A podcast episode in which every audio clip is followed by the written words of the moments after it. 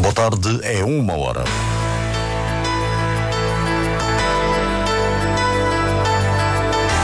Antena 1 Madeira. Informação.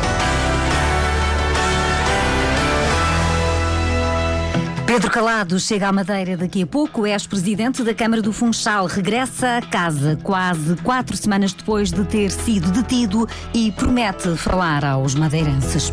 Às três da tarde, o representante da República anuncia o que decidiu em relação ao futuro do governo regional. É uma declaração que a Antena 1 transmite em direto. A Fundação Portuguesa Comunidade contra a SIDA vai realizar ações de sensibilização junto dos reclusos. Na Madeira houve um aumento do número de casos de SIDA. Diário Regional na Antena Madeira, assistência técnica de Miguel França. A edição é de Celina Faria.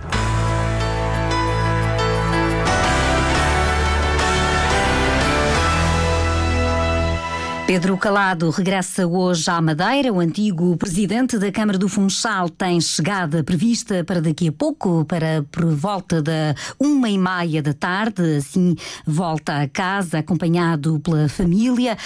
À partida do aeroporto de Lisboa, em declarações à CMTV, disse que só ia falar na Madeira. Sorridente, afirma estar satisfeito com a decisão do juiz. Quando lá chegar, falo.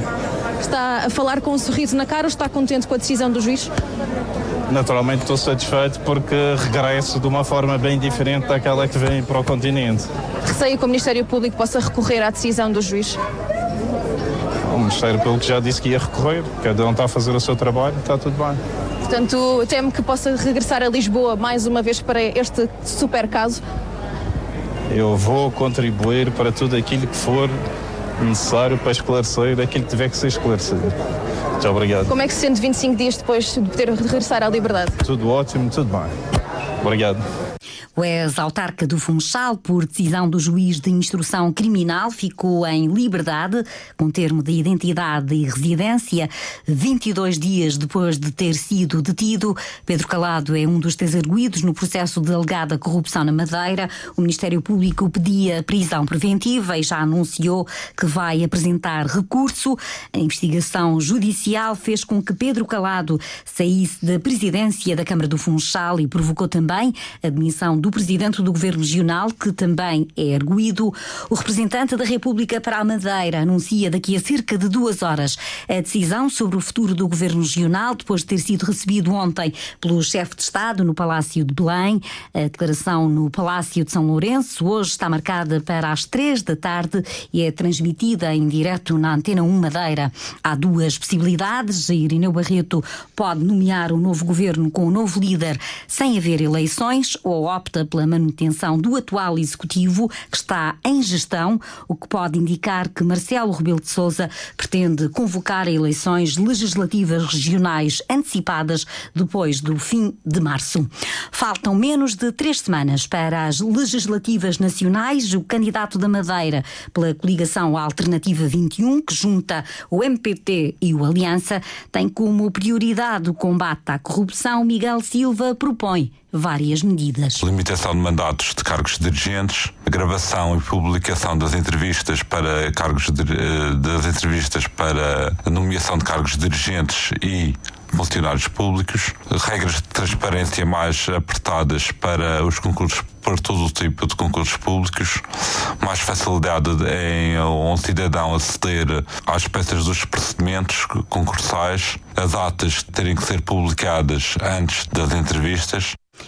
Miguel Silva foi ouvido na edição das 10 da manhã da Antena 1. Amanhã, Rádio escuta as ideias e as propostas do candidato do Livre pela Madeira às legislativas nacionais, Carlos Andrade. Há cada vez mais crianças a sofrer de ansiedade na escola. O psiquiatra Pedro Stresch atribui a responsabilidade aos pais e à sociedade que colocam nos mais novos ideias de perfeição no desempenho projetando também para eles uma ideia muito difícil em termos do futuro, nomeadamente em termos de empregos, de condições económicas, etc. E, portanto, pondo nos mais novos uma atenção muito grande sobre uh, a ideia de que tudo aquilo que eles possam estar a fazer neste momento pode ser absolutamente decisivo para o futuro. É importante, mas o futuro é sempre uma construção e depende de vários fatores. Uma ansiedade que, na opinião de Pedro Stretch, também se transmite para os docentes. O pedopsiquiatra foi convidado pelo Sindicato dos Professores da Madeira para falar sobre as perturbações de ansiedade e o impacto no meio escolar.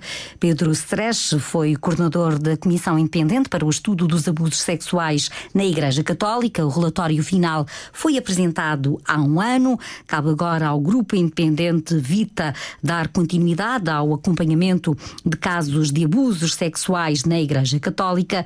Pedro Stresch enaltece a postura da Igreja ao assumir responsabilidades e defende que também devia haver um estudo para que fosse conhecida a realidade dos abusos no geral. Foi de facto um acto de coragem da CEP, um, em que obviamente foi nítido que houve dificuldade na aderência pelo menos da mesma maneira empenhada uh, de todos os bispos ou de todas as dioceses. Também deixámos no nosso relatório um apelo muito grande a que uh, este estudo pudesse continuar e ser feito em toda a sociedade, como foi feito, por exemplo, através de uma uh, amostra representativa em países como a França, mas isso implicaria um empenho já diferente, que na altura nos foi prometido pela Senhora Ministra da Solidariedade Social, que seria um estudo mesmo a nível nacional. Um desafio de Pedro Stresch. A maior parte das situações de abuso sexual na sociedade acontece nas famílias. O pedopsiquiatra foi convidado para uma iniciativa organizada pelo Sindicato dos Professores da Madeira. Têm aumentado os casos de SIDA na Madeira. É uma tendência registada nos últimos dois anos que, de acordo com a presidente honorária da Delegação da Madeira da Fundação Portuguesa A Comunidade contra a SIDA, se deve deve aos comportamentos de risco.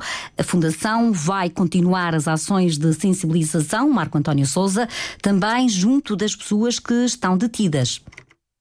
Em 2022 foram registados 39 casos de SIDA na Madeira. Já em 2023, 34 novos casos. Rubina Leal, presidente honorária da Fundação A Comunidade contra a SIDA, diz que a tendência não se deve à falta de conhecimento, mas a comportamentos de risco. Eu considero que as pessoas têm mais informação, mas a ideia que nós temos e dos dados oficiais que vão saindo dos organismos públicos é que tem vindo a aumentar. Não existe um aumento que seja demasiado, mas tem vindo sempre a aumentar. Portanto, isso significa que há populações que continuam e há pessoas que continuam sempre a ter comportamentos não protetores. Relações desprotegidas que são muitas vezes potenciadas por outros comportamentos de risco. Consumos de álcool, como de outras substâncias psicoativas em que nós temos vindo uh, a verificar que de facto existe eh, uma, por parte dos jovens, muitas vezes, uma necessidade de experimentar. Há uns que experimentam, há uns que ficam, há uns que permanecem, há outros que ficam dependentes e há outros que não. Já o público-alvo está identificado, explica Rubina Leal. Começando pelos mais jovens junto das escolas, junto do nosso ATL, que fazemos ATL de verão, em que trabalhamos em parceria com o Instituto de Habitação. Eh, vamos até às camadas mais velhas, trabalhamos em parceria também com alguns clubes desportivos nestas questões. É nesse sentido que a Delegação da Madeira promove parcerias com instituições e várias atividades ao longo do ano. Vamos encetar, e isso é sim uma novidade, um novo acordo com o estabelecimento prisional do Funchal para trabalharmos junto à população eh, reclusa. Vamos apostar muito na formação dos jovens através de parcerias que temos com grupos de jovens, na formação de uh, jovens atletas. Rubina Leal, Presidente Honorária da Delegação da Madeira, da Fundação, a comunidade contra a SIDA está aberta ao público de segunda a sexta, entre as 9 horas da manhã e as 5 da tarde. E é uma entidade que presta apoio a pessoas e a doentes que têm de SIDA.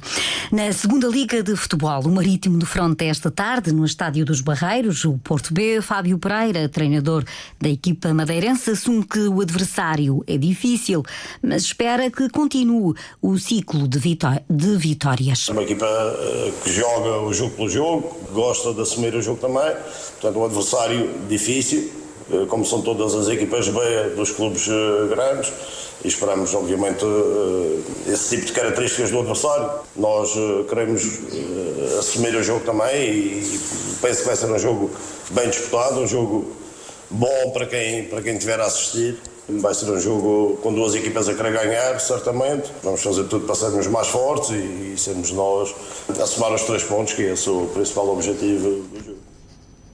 O jogo tem início às três e meia da tarde. Tem relato na Antena 1 de Duarte Gonçalves na tarde desportiva.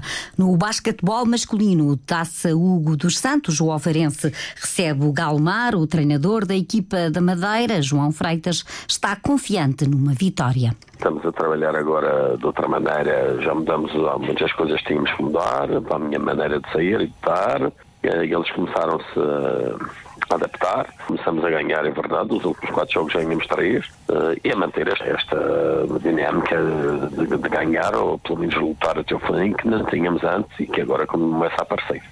O jogo começa às três da tarde. No handball, o Marítimo defronta o Gaia. O técnico Paulo Fidalgo acredita que a equipa madeirense está forte para ganhar. Creio que podemos vencer Podemos vencer se formos uh, objetivos e se formos uh, competentes na nossa missão. Agora, todos sabemos que, o campeonato está muito competitivo e é, e é importante entrar sempre no máximo das capacidades para poder ultrapassar. Estou convencido que podemos fazer um bom jogo perante os nossos adeptos e, e juntar mais uma vitória uh, à nossa caminhada. O Marítimo recebe o Gaia a partir das três da tarde no pavilhão do Marítimo. Música, arte e poesia, o do Madeirense Mano a Mano apresenta hoje em Lisboa o espetáculo A Trilogia das Sombras. Os irmãos Bruno e André Santos são os guitarristas do projeto que tem sido apresentado em várias zonas do país. O músico André Santos descreve à Antena 1 o concerto de hoje no Centro Cultural de Belém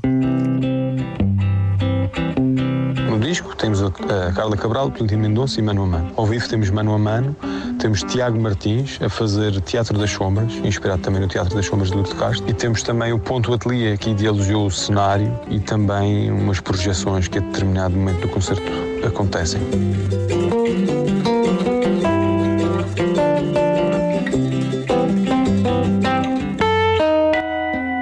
Entre teatro e música, não sei bem como catalogar. No fundo, é, uma, é, é só uma celebração da, da, da, obra da Lourdes, que é muito mais do que artes plásticas, do que só sombra, é, é muita coisa e então tentamos trazer esses mundos todos para este espetáculo.